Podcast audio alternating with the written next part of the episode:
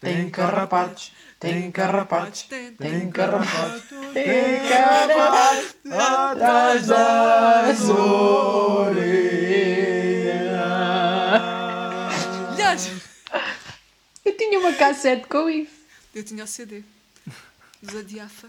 Um, Um, dois, Três. três, três, três, três. Estrala! Olá a todos, eu sou o David. Olá a todos, eu sou o Rodrigo. Olá, eu sou a Teresa.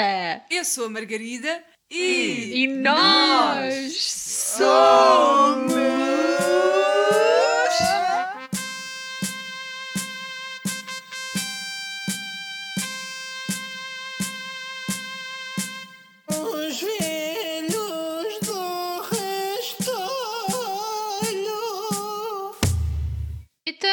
Que estão? Passa à Bem, uau. Passa à frente! Passa à frente!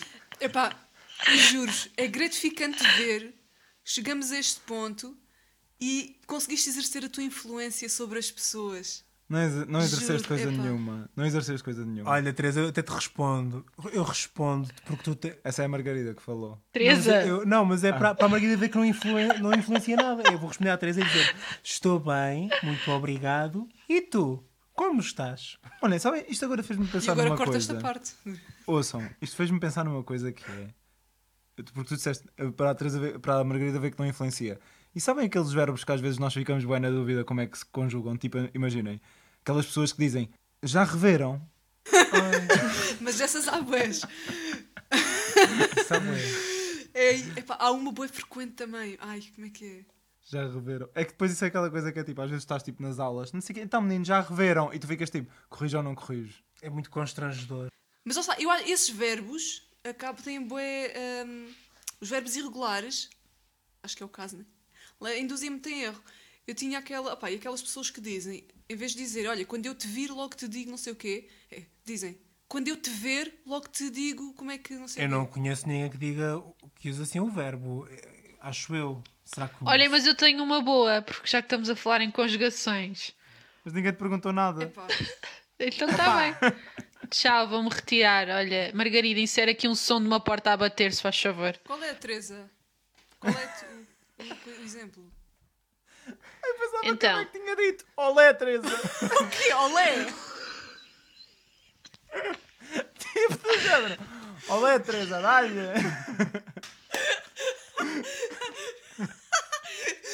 Tipo, boa Teresa! É mesmo assim! yeah, tipo do género, fala agora, vai, sobrepõe-te. Epá, Olé, não, não Teresa. disse, mas vou começar a dizer. Ser uma toira. Vou adotar. Tipo, imagina, em vez, de, em vez de dizer às pessoas, vai, força, dizes, olé, vamos. Mas diz lá, Teresa, qual é, que é o, qual é que é o verbo que ainda não conseguiste dizer? nem sei, nem sei. Perdi a vontade. Não, estou a brincar. Ah, então é o seguinte: isto tem contexto, vou ser breve. Ah, eu andava à procura de manuais escolares para, para reciclar, os meus antigos, e encontrei o meu livro de fichas. Agora não, já não sei se era do terceiro, se era do quarto ano. E tinha lá, sempre no final das fichas, faça uma composição sobre o que quer que seja.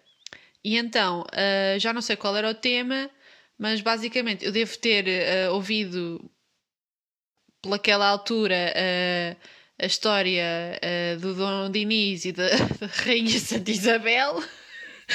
E então criei uma história em que um rei muito mau eh, tinha um povo muito pobre e não lhe queria dar dinheiro, e a rainha foi ao cofre do castelo, foi buscar moedas de ouro para ir dar ao povo. E chegou ao pé do povo e diz assim: Meu povo, este dinheiro sois vosso.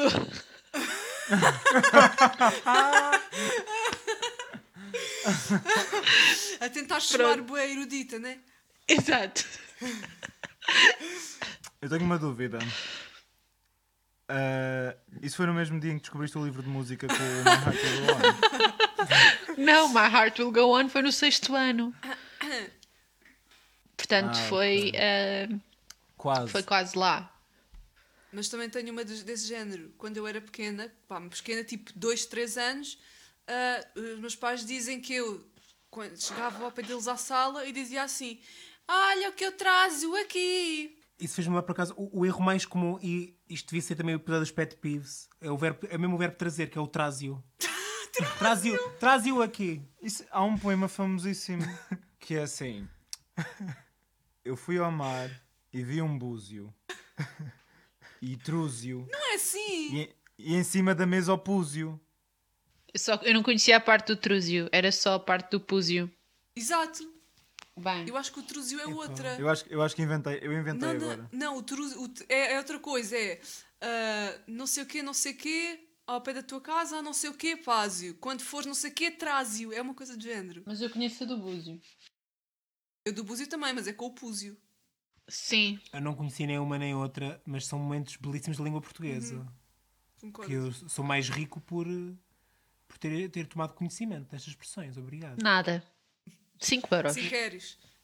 A minha professora de história dizia frigorífico. Que é frigorífico. É que, é que é uma coisa que. Ai, gente, eu agora lembrei-me de uma, desculpa. Vês? Vês como é? É a tua catchphrase? É o... Não, eu lembrei-me de uma agora que era a minha. Eu tinha uma professora no- nas aulas de código a ensinar os sinais que ela dizia: ah, ouçam, uma professora de código dizia assim: Bom, e este sinal aqui o que é que priúbe? Priúbe os carros, os não sei quê, ah, os peões de passarem e priúbe mais de 120. Estão a ver? Tipo, era. Mas era aulas inteiras a ouvir isto, porque estávamos a dar os sinais. Mas seja, isso- mas isso aulas existe, de sinais proibidos. Aliás, a, a aula dos sinais proibidos.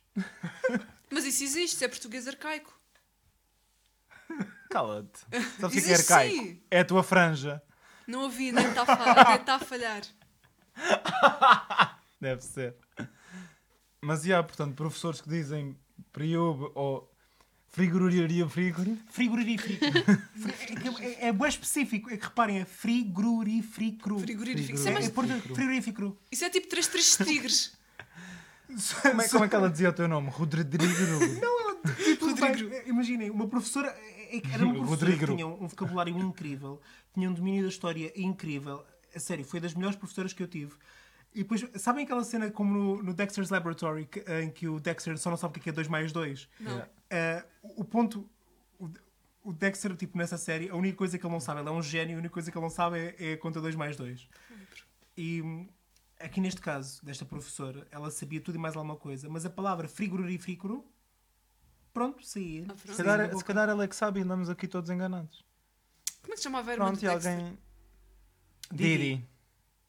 Como? Didi. Ah, Didi, pois era. In Dexter's Eu laboratory irritava. lives the smartest boy you'll ever see. But Didi knows his own. Não me lembro da letra. E depois eu tenho que limpar o laboratório do Dexter. Isso é a Dona Lourdes. É, ela também canta. Ela, porque ela está na série. Olha, eu só quero dizer uma coisa. Isto pode ficar ou não, só quero mesmo dizer uma coisa. Ah, vocês estão a par daquela cena que surgiu no TikTok, o Ratatouille, o musical do Ratatouille, que foi efetivamente feito, não é? Eh, Com, com atores, isso tudo. E está em desenvolvimento o Bridgerton, the musical, e que está a ficar muito interessante, muito giro. E eu já falei com vocês, mas eu quero lançar aqui o repto que eu acho que nós devíamos apostar em Ninguém Como Tu, o musical. Eu também concordo. Imagina, não, não é começar com a história toda, é pegar, a- imagina, o tema principal, quem matou o António? E esse é o ponto de partida. Narrado pela Dona Lourdes, ela é a personagem central que narra a história. Por exemplo, o episódio começa lá num dia na casa dos, dos Albuquerque, não é Albuquerque, da família do António. Uh, Tomás Afa, não sei o quê, entra, sai, Luís Albuquerque, Lourdes a falar, e nisto, no fim da primeira música, cai o corpo do António escadas abaixo. E a partir daí, isto basicamente vai ser um cluedo. Vai ser um cluedo. ação. Cai o corpo do António escadas abaixo. É só para ser mais visual, pronto. Mas, Então, mas logo à partida vai eliminar todas as pessoas que estão na sala. não, ele está sozinho, não vai é uma sala ninguém na vazia. sala. Está lá só o Vai ensemble tipo a Vai encher. estar, E vai estar a Dona Lourdes também. Porque ela vai ver a É queda assim, do a cenografia e a, e a encenação é discutida mais tarde. Isto é só uma ideia para lançar aqui. Ok. É, Anda tudo acho- à volta, acho que porque a novela transformar é muito isso- grande para fazer a história, fazemos a história à volta da- do quem matou António, que era a, a- pergunta que, ah, que, era, que reinava na altura em todas as revistas. Eu tenho, eu tenho três requisitos. Certo. Um, quero fazer de Luís Albuquerque. Dois, quero fazer de João Pedro Paes. Não, João Pedro Paz não entra. Não, é um jukebox musical, Vai é um musical entrar. original. Não, mas ele entra. E depois, três, a minha terceira, a minha terceira, o meu terceiro requisito é que eu não sei se sabem, mas recentemente nós vimos o, o primeiro episódio e que a Dalila Carmo repita o seu papel de, Pô, de mãe histérica aceito. que perde o filho no primeiro episódio. Não, essa parte não eu entra. Essa parte já não vai. É nessa novela que ela cai em cima da mesa? Não, Não. não, isso é Não o. Era, acho que é no tempo de viver. Não. Isto é arrojado. Tu podes fazer de João Pedro Paes a fazer de Luís Albuquerque. Ai meu Deus. E eu isto acho que seria um Epá. conceito. Não, não inventem, não. Como é que se chama a filha dela que, se, que, se- que é a Benedita Pereira? É, é a Teresa. É Teresa. Que É. nome pobre.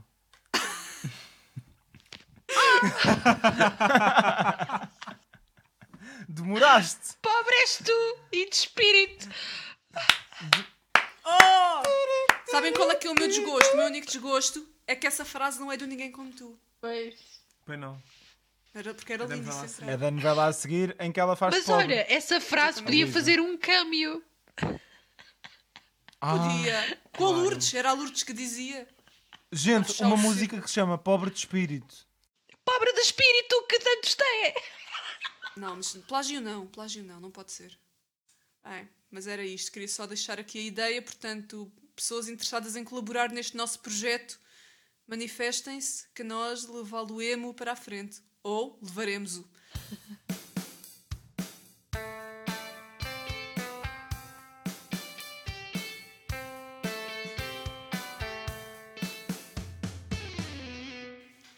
Querem saber uma cena muito engraçada? Sim, por Não. favor, conta-nos. Não, então pronto. Ah, o David não ouve, pode ouvir vocês. os Vaza. dois. Eu estive a ver esta semana o filme Sexta-feira 13, original de 1980. E, Geek. para já, ah, o filme tem, vai fazer 41 anos, ok? E é tão engraçado ver um filme dessa altura, um filme de terror, que na altura supostamente eh, impressionava as pessoas, ou as pessoas ficavam com muito medo. Se tu fores ver os efeitos do filme hoje em dia, Yeah. tu riste. Não, tu nem te ris porque. Por respeito, não é? Não te vais rir. Mas é mesmo giro ver a forma como as coisas evoluíram e, e- e ver, sobretudo, que a, percepção das pessoas do que, do que é impressionante ou assustador no cinema, acho que, que eu acho que acompanha bué a tecnologia da época. Sim. Percebe o que eu estou a querer dizer? Por exemplo, nessa, nessa altura dos anos 80, se calhar as pessoas impressionavam-se muito com os filmes de Babs de Elm Street, Sexta-feira 13, Halloween, isso tudo, tal como se impressionavam na altura dos pássaros, do Hitchcock, que tudo coisas que tu vais ver hoje em dia e aquilo é, é feito de formas tão rudimentares que até te faz impressão para a tecnologia que existe hoje. Yeah. E eu senti imenso isso. Eu por acaso, eu há uns anos atrás também vi o Poltergeist e também senti isso, senti bué, tipo, epá, eu acredito bué que isto na altura tenha sido super assustador. Vi o Poltergeist e vi o Chucky. E, e foi mesmo aquela cena de, eu acredito que isto na altura seja assustador, mas tipo, atualmente ver isto é mesmo só pelo interesse quase histórico, não- Histórico. já nem é tanto pela, uh, vamos ver um filme de terror, porque já não, Yeah. aquilo já não é de terror, pronto, já não... Mas que se bem que ainda há, há histórias boas, não é? Podemos ver esses filmes Claro. mais antigos e, e a história ser boa, só que pronto, o, o, o efeito terror já se apagou um bocado porque a tecnologia já avançou para Sim, claro. muito mais realista. Eu, Yeah, por acaso, é eu tenho uma opinião assim dupla sobre, sobre este assunto. Eu, eu acho que depende muito depende muito do, do filme que nós estamos a ver e depende do, do qual é que é o peso dos efeitos especiais. Eu, eu explico, vou tentar organizar isto assim de uma maneira mais ou menos. Eu acho que há duas categorias de filmes. Há aqueles filmes, por exemplo, um Birds do, do, do Hitchcock. Não depende dos efeitos especiais. Eu acho que o terror não está nos efeitos especiais. Não, não, não está aí. Eu, acho que o terror está na situação e nas personagens e no argumento. Ou seja, os efeitos especiais não- isso não me chocam. Ou seja, claro que aquilo é. Pá, para, para os dias de hoje é terrível. Mas eu acho que, pelo menos, o filme mantém uma certa qualidade porque o Hitchcock não fez um filme para mostrar efeitos especiais. Simplesmente os efeitos especiais estavam lá. Claro, mas são um complemento. Não estou a dizer que é o ponto principal, mas é um complemento. Mas, por exemplo, num filme. num- num fi- desculpa, nos filmes de terror da década de 80 e mesmo até, até aos dias de hoje, eu sinto que há muitos filmes que os efeitos especiais são um bocado o prato principal. Ou seja, o que é que acontece a esses filmes? Quanto mais velhos ficam, ah, piores ficam. Porque basicamente, quando tu te apoias naquilo e aquilo vai piorando com o tempo, ah, pronto. Sim, mas eu acho que isso não, não acontece só com os filmes de terror, por exemplo. Ainda, há- Sim, ainda não, há não, pouco não, tempo com. ah, andámos a ver a saga toda de Star Wars e o primeiro filme do Star Wars nem eu, sei lá, eu nunca tinha visto. E quando vi percebi, epá, este filme é boeda simples e depois ainda por cima é um filme que começa e acaba. Não, não é um filme que à partida eu acredito tenha sido feito a pensar vamos, vamos tornar isto uma saga. E, e tu percebes que há ali pronto, não é tudo, né? porque aquilo tem história e, e não é uma história. Mas a história é relativamente simples para aquilo que é. A história é relativamente simples e depois em cima disso é- eu acho que é um bocado a ostentação do efeito especial, não é? O- Mas o Star Wars era um caso diferente. porque O Star Wars é um- foi um filme bué, hum, como é que se diz? Pioneiro em certo tipo de efeitos. E mas som a- a- também. A cena é essa, é que tu agora, tu quando vês, a- mas tu quando vês agora, estás a ver, tu vês aquilo e pensas tipo do género, aí é que estranho, tipo, sei lá, por exemplo, eles a dispararem os blasters, tu vês os raios e tu pensas, aí é que tecnologia tão, tão antiga, estás Sim. a ver, mas depois tu pensas que aquilo, na altura realmente foi uma grande cena e eu acho que isso também aplica-se a todos os géneros de filmes, ou seja, no, no terror tens a cena de ah, isto é bem assustador porque, porque este tipo, o sangue é bem real, ou seja o que for, e no Star Mas eu Wars acho que não é tanto por isso. Desculpa. Eu acho, por exemplo, no caso do Sexta-feira 3 em particular, quando eu me referi aos efeitos, não é necessariamente por ser o sangue em si, porque até não é um filme particularmente. Apesar de ter. Ok, a partir do momento que é um, viol- que é um assassino e que tens coisas, cenas um bocado ah, violentas de alguma forma, mas não é um filme pá, de gore. Percebe? Não é um filme muito sangrento, que mostre muitas mortes, que seja um filme muito visual. Nos efeitos especiais não são nesse sentido, é no, no, pá, a nível, ou seja, por exemplo, há uma parte com uma das personagens, pá, isto não é spoiler, whatever. Há uma, uma parte das personagens é apunhalado e tu vês perfeitamente que aquilo é o corpo de um boneco com a cabeça do ator lá metida. É nesse sentido, percebes? Ai, quero bem ver. Mas, mas, mas assim, mas eu acho que Sexta-feira 13, apesar de ser desse género, ah, não, não é também particularmente. Pá, tem história, percebes? Também tem todo um build-up de ação e de suspense. Não é simplesmente matar só porque sim.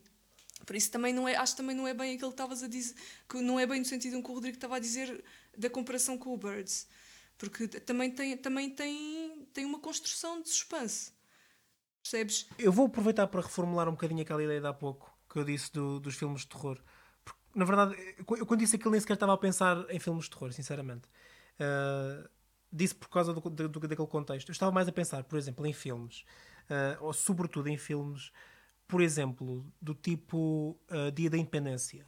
Por exemplo, toda a filmografia do, do Emmerich, do, do Ro- Roland Emmerich, desculpa. O gajo que é o do acho que é o do dia da independência 2012 o dia depois da manhã ah, ou seja toda, toda essa série quase de pornografia de desastres basicamente que é vamos destruir o mundo um- uma cidade de cada vez Ahm, epá, e que nós vamos basicamente são filmes que na altura quando saem já são mega fininhos são mega vazios é só efeitos especiais é só espetáculo ou seja quando o espetáculo começa a envelhecer é é que, por exemplo, eu não me lembro de nada do que acontece no 2012. Eu vi todos os filmes dele praticamente, eu não me lembro de nada do que acontece em nenhum, nenhum dos filmes.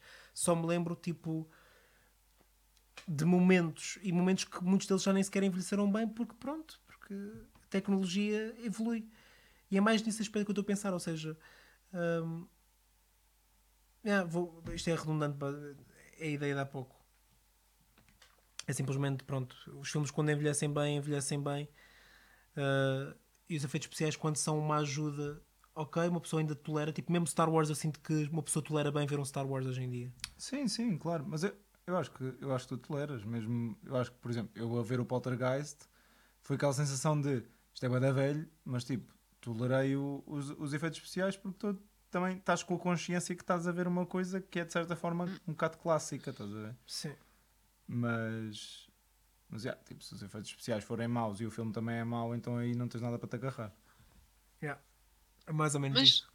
Eu, eu acho que a Margarida disse uma coisa interessante quando começou. N- não sei se foi esta a ideia dela, mas a questão do, do veres o filme fora do tempo do filme.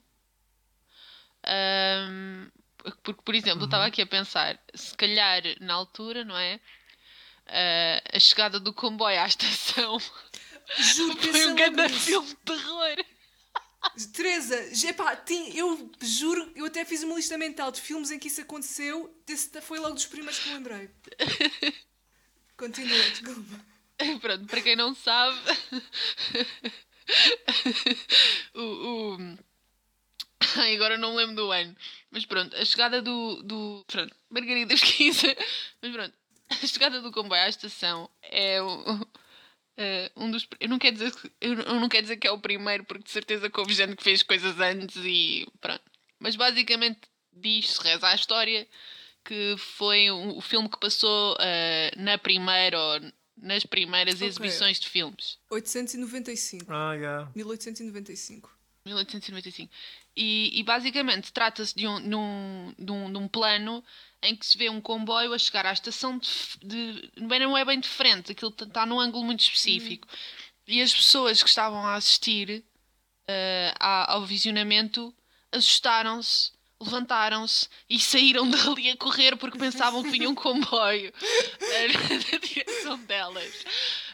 Uau. portanto, pronto, porque nunca tinham visto um filme, não, não, não sabiam o que, é que era aquilo. Para elas, Exato. eh, portanto, Sim. devia ter Exato, sido é- Isso, isso sim é a origem do jump scare, Isso- pessoal. Ai, sim, mesmo.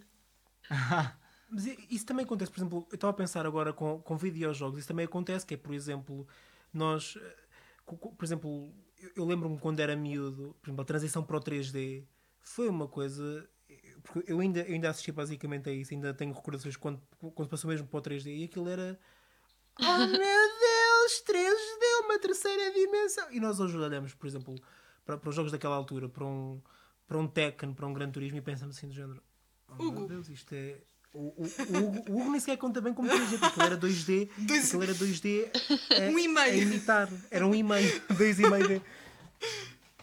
Mas já pensaram, é mesmo esta questão tecnológica, é mesmo quanto mais longe estamos, qu- quando, nós- quando as coisas são novas, tem esse efeito de nos maravilhar, mas depois quanto mais nos afastamos, quando jogamos um jogo fora do seu tempo, quando vemos um, um filme fora do seu tempo, lá está, já fomos espantados há muito tempo e agora já olhamos com um olhar que já não é hopeful, já não é um olhar esperançoso, é um olhar. Não, que é mas sabes, eu acho que às vezes ainda assim demora um bocado a cair a ficha, porque eu juro por tudo, quando comecei a ver o Sexta-feira 13, ah, eu, eu sempre tive aquela imagem das referências que tu vês na net, que ouves falar, que vês em filmes e em séries ahm, sobre esse filme em particular. Ah, E eu, quando comecei a ver o filme, ficou aquela ideia do ok, isto é tipo um grande filme de terror marcante daquela altura. E depois começo a ver o filme e só para aí ao fim, sei, de 5 minutos é que me caiu. Epá, não, mas isto hoje em dia isto já não vai ter o mesmo impacto em mim que teve com as pessoas daquela época. Isto vai dar mais para me rir. Pá, é quase um, mais ali como se fosse uma paródia. Quando efetivamente não era, um filme bastante sério.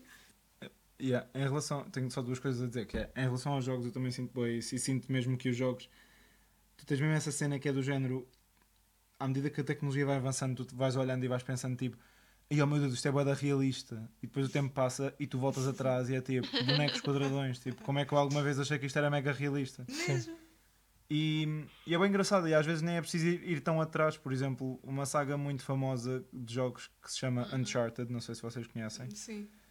Um, mas pronto, é mesmo é das sagas assim mais realistas a nível quase cinematográfico, tipo das caras e não sei o quê. E tipo, o, o último jogo que saiu o principal foi o 4. E eu no outro dia pus-me a jogar o 1 e foi grande surpresa porque sei lá, foi. Ou seja, eles já no 1 tinham gráficos realistas, né? Estamos a falar de um jogo que é da PlayStation 3 já não havia gráficos realistas e havia tipo uma aproximação das caras a, a parecer mesmo caras de atores e não sei o quê. Mas de repente, tipo, depois do jogo em si, e na altura comentei isso com o Rodrigo e depois ele até disse uma coisa que foi boa verdade, que é o, o jogo em si parece muito mais de arcada, parece mesmo um jogo tipo que vais, que vais ao, ao salão de jogos e jogas tipo nas máquinas. E era bué isso, era bué tipo, epá, que sensação estranha, porque o Uncharted especificamente evoluiu para uma coisa que é quase tipo uma aventura cinematográfica em que tu jogas bastante, não é? Não é? Nem sequer é daquelas coisas que é tipo filme interativo, mas evoluiu para essa coisa tão cinematográfica que de repente voltar ao primeiro e ser uma coisa bué arcade foi bué da estranho. Foi, foi mesmo. Pá, e uma coisa que na tua cabeça estava bué do género. Ah, e yeah, os Uncharted são todos muito constantes. Tipo, a tecnologia avançou e os gráficos melhoraram, mas não muito mais que isso. Mas não, de repente era mesmo um jogo diferente. Então isso achei giro. E outra coisa que eu queria dizer era só que por acaso nisso tu estavas a dizer, Meg, que é a questão do- das pessoas dizerem ah, este filme e não sei o que, depois vais ver e pensas, epá, yeah, se calhar na altura, mas agora não. Agora deu-me curiosidade de ver o Massacre no Texas, porque durante Também muitos anos, yeah, eu durante muitos anos tive sempre a- toda a gente a dizer-me tipo, é o filme mais assustador de sempre. E eu nunca vi com medo de ser. E depois, eventualmente, pronto, nunca mais me lembrei do falar do filme. remake ou do original? Não, Que original, acho eu. O original, acho que. Não sei. O Sim, remake o- é de que ano? O O remake, remake é recente. é mais já recente, deve ter imagina, uns 10 anos 2000 e- para aí. Não. Não? 2015, se calhar, não?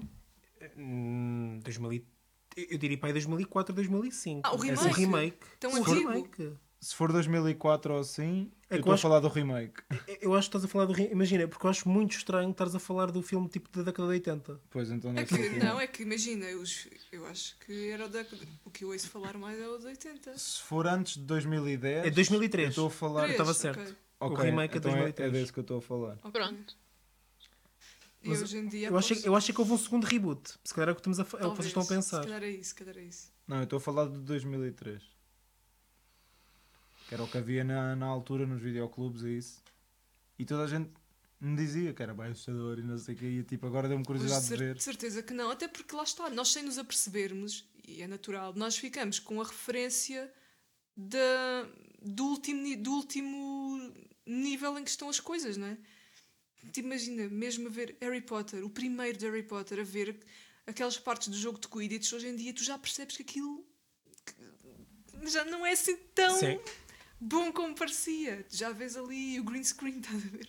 O recorte já não é o reco- aquele recorte perfeito, se calhar hoje em dia é. Mas sabem que outra coisa, por acaso agora estava a pensar, para além dos efeitos especiais, outra questão muito engraçada a nível de tu veres um filme fora do seu tempo e depois olhas para aquilo e pensares, ei Jesus. Mais do que os efeitos especiais, muitas vezes é, são os personagens e os temas e a linguagem. É Quando eu falo em linguagem, estou a falar de coisas tipo ofensas, injúrias, assim, eh, homofóbicas, misóginas e que Racista. racistas Sim, um, que hoje em dia seriam completamente não seriam toleradas. Uh, mesmo a nível de- das personagens de- dos papéis que têm no- nos filmes e hoje olhamos para, para aquilo e pensamos epá, isto está mesmo ultrapassado. Isto já, já, não se fa- já não se faz cinema assim já não se faz uh, sim, já não se faz cinema assim Epá, eu acho que isso é uma sensação também muito engraçada. Eu, por exemplo, nos filmes de terror, hum, eu sinto que progressivamente foi havendo uma maior, uma maior consciência dos, dos lugares comuns e que já há, uma, já há uma tentativa de ir contra esses lugares comuns. Aquelas coisas do género: se houver uma pessoa preta, é a primeira a morrer. Mas isso era Ah, mesmo assim, ou isso é era. aquele clichê que nasce de não se, não se sabe. Não, mas é, é que imagina, realmente, eu acho que é daqueles clichês. Eu, eu, por acaso lembro-me quando, era quando era mais miúdo, quando via filmes de terror, por exemplo, quando via, quando via essa, essa- esse tipo de piadas num scary movie, não sei o quê, eu Sim. sentia aquilo como verdadeiro, ou seja, como verdadeiro do género. Isto acontece sempre. Ou seja, aquilo fazia, fazia mesmo sentido, estás a perceber? Porque acontecia Scary sempre. O scary movie, porque lá está, porque Yeah. foi o tipo, de, o tipo de cinema que, que sempre sim. existiu, na verdade, mas que quando olha para, para as fórmulas e não sei o quê, para os clichês, para os lugares comuns e, e expõe-te assim descaradamente. Hum, e hoje em dia eu sinto que, pelo menos, há uma tentativa da maior parte do, do cinema de terror de ir um bocado contra isso, Uhum. de ir um bocado contra essas, contra essas epá, coisas horríveis e estereótipos horríveis, horríveis que, que, que havia. Ah, E nesse sentido eu acho que é de salientar bastante o trabalho de Jordan Peele. Sim. O Get Out é um filme incrível. E o Us também. Também. Primeiro, comida para pensamento. Ahm, ne- ne- por causa dessas coisas que o Rodrigo estava a dizer, se calhar fazer um, um visionamento do A Noite dos Mortos-Vivos do George Romero. Yeah. Uh, pronto, toca aí um bocado nessas, nesses, nesses pontos e não sei até que ponto. uh, bem, depois dependendo da leitura de cada um, uh, desconstrói ou não uh, essas, essas temáticas. Uh, mas depois uh, o, o cinema, especialmente o, o género o horror e mesmo depois a ficção científica, estávamos a falar há bocado também coisas mais para a frente, vão, nascem um bocado de, de, de medos e construções sociais hum, da sociedade. E, e é, norm, é pronto, eu digo normal, não, não é no sentido que, que é normal e, e pronto, vamos aceitar. É, pronto, é normal tendo em conta o contexto social e uh, histórico das coisas que, se faça dessa forma. Portanto, não há ninguém, não há ninguém que desconstrua isso. Uh, pronto, era só isto. Tecas, o que estavas a dizer, eu, eu, eu concordo mesmo, concordo com, com essa ideia. E imagina, eu não estou a censurar esses filmes, ou seja, eu acho que os filmes são produtos do seu tempo. O que é interessante é ver como é que as perspectivas sociais evoluíram. Um, isso é o que eu acho interessante? Não é, não é uma questão de julgar de género.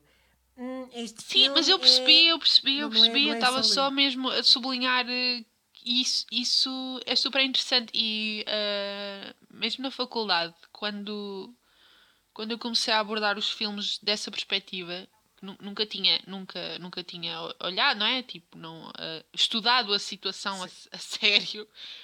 Eh, efetivamente foi, era a parte que eu mais gostava, era a contextualização social ahm, de- de- do- dos filmes e mesmo depois das peças de teatro, mas Yeah. Yeah. ah, pronto, sempre gostei mais disso. Sim, porque o. E, e até por acaso, eu, não, assim, eu nunca vi a Noite dos Mortos Vivos, por isso também não, não sei. Não, não sei exatamente aquilo que vou dizer, mas tenho a ideia de que foi um dos primeiros filmes a ter uma personagem ah, negra num dos papéis principais, ou seja, e ser representado como herói. Exato, A Noite dos Mortos exatamente. é Night of the Living Dead. Yeah.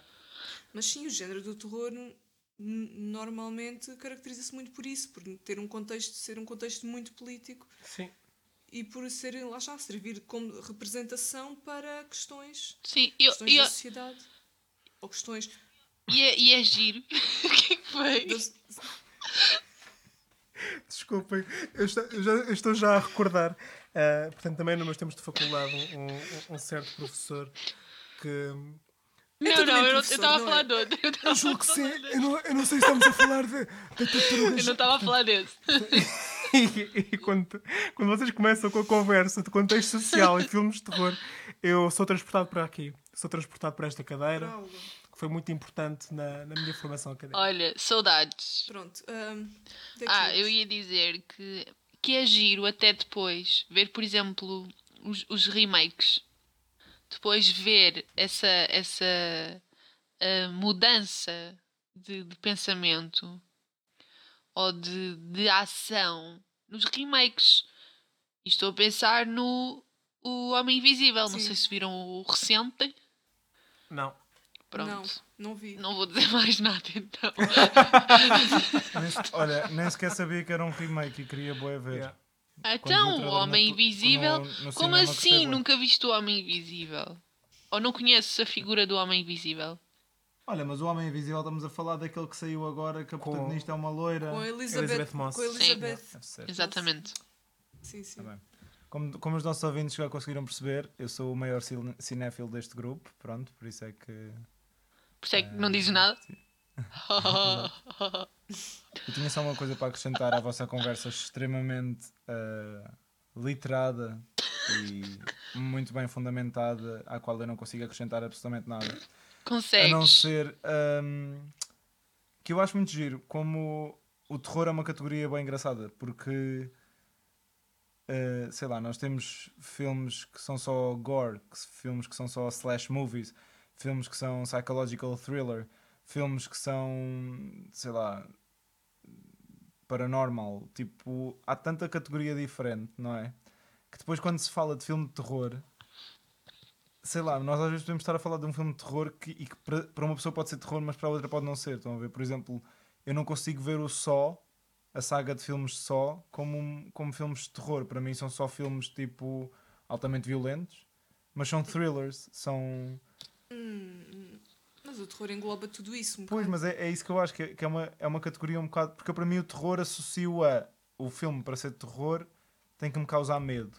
E o só não me causa medo. No máximo causa-me um bocado de impressão as estruturas, mas não há medo para mim envolvido naquilo, percebem? Eu acho que terror não, não é necessariamente medo apenas. Sim. Acho que- Eu- eu- sei, depois também temos é, que é a Sim, definição. eu, eu, eu nem sei, eu não quero estar aqui Sim, a confundir mas- coisas, mas que até há ali o binómio horror-terror. Porque depois, Yeah. dentro, depois aí dentro é que, se- que estão as ramificações todas. Ahm, Mas por acaso isto é Acho engraçado, que a, a questão das categorias, nós ainda, ainda no outro dia eu e o Rodrigo estivemos a falar sobre isto porque ele se virou para mim e disse-me assim: Eu acho que tu não gostas de sci-fi. E eu fiquei super ofendido.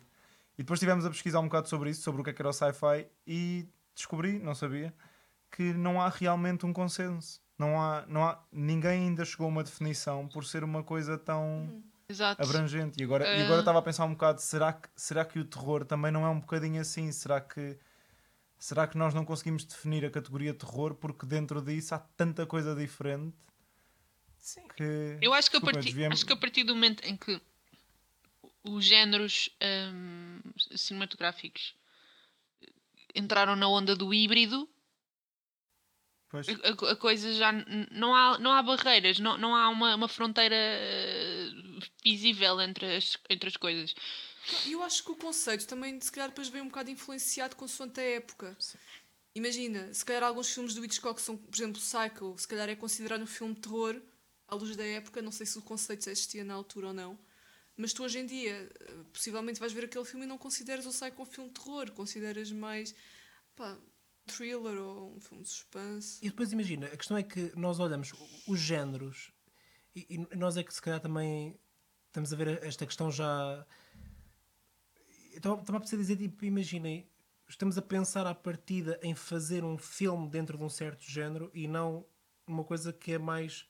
É, o filme o filme surge e ele encaixa-se num certo género, ou seja, eu acho que a categorização acontece depois do filme, ou seja, hum, não, tu, tu, tu, claro que imagina, a questão é que muitas vezes tu partes para um filme já, enquanto autor do filme, e hoje em dia acontece mais, a pensar isto vai se encaixar mais ou menos neste género.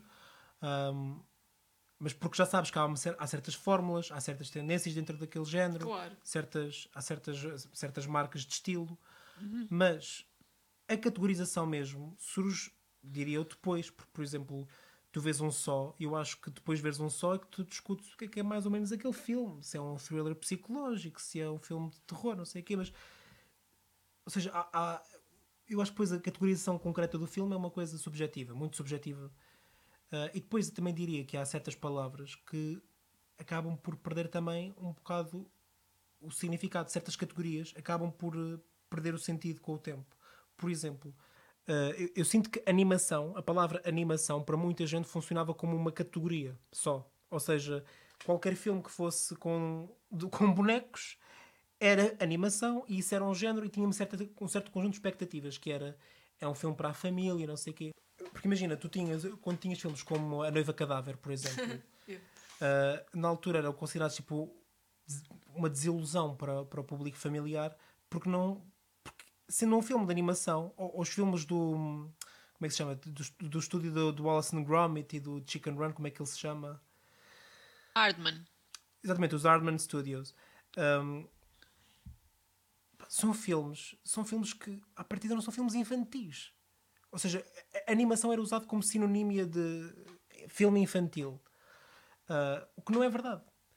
E hoje em dia começa, eu acho que as pessoas é que finalmente estão a começar a perceber, sobretudo pela proliferação pelo sucesso dos filmes da, da Pixar, sobretudo, porque são filmes que claramente estão exigentes às vezes do ponto de vista uh, enfim, de vivências, não, não, não é mais nada, é só a nível de vivências, porque uma pessoa para entender um soul epá, tem, já, tem já se ter questionado sobre o propósito da, da, da sua existência. E nós em crianças não fazemos isso. Um, mesmo, mesmo o Onward, mesmo o Onward, por exemplo, é muito querido, é um filme muito giro, mas eu sinto que para uma pessoa perceber totalmente aquela mensagem tem de ser, tem de já ter uma certa maturidade e um certo conjunto de vivências. Hum, e pronto, eu no fundo eu tive aqui um, uma longa dissertação sobre categorias e sobre categorização de filmes e a maneira como, às vezes, sim, em- em resumo, em suma, a categorização muitas vezes surge depois do filme surgir e muitas vezes as próprias categorias acabam por se esvaziar com o tempo, perder o significado que tinham porque ou porque não fazem sentido ou porque o género como um todo sofre, sofre alterações grandes. Claro. Isso é normal. Todos de acordo? Pronto, vamos de férias. Tchau.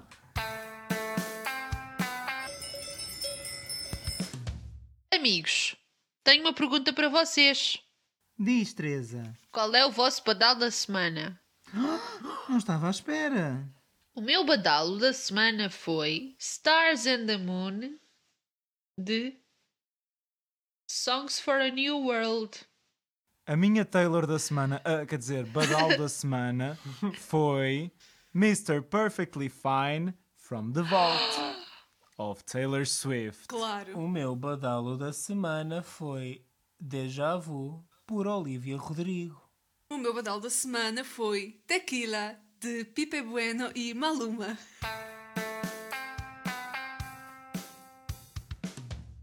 E assim chegamos ao final de mais um episódio, caros ouvintes. Espero que não tenham gostado. Infelizmente, tudo, tudo o que é bom acaba, E o que é mau também. mas nunca se esqueçam: na natureza, nada, Nada se se perde, perde, nada, se cria, tudo se podcasta. Epá. Vão ver o Sexta-feira 13 e depois partilhem connosco as vossas opiniões relativamente ao que foi aqui falado. E não se esqueçam de nos seguir, arroba velhos do Restolho e a playlist Badal da semana no Spotify. Tchau. Os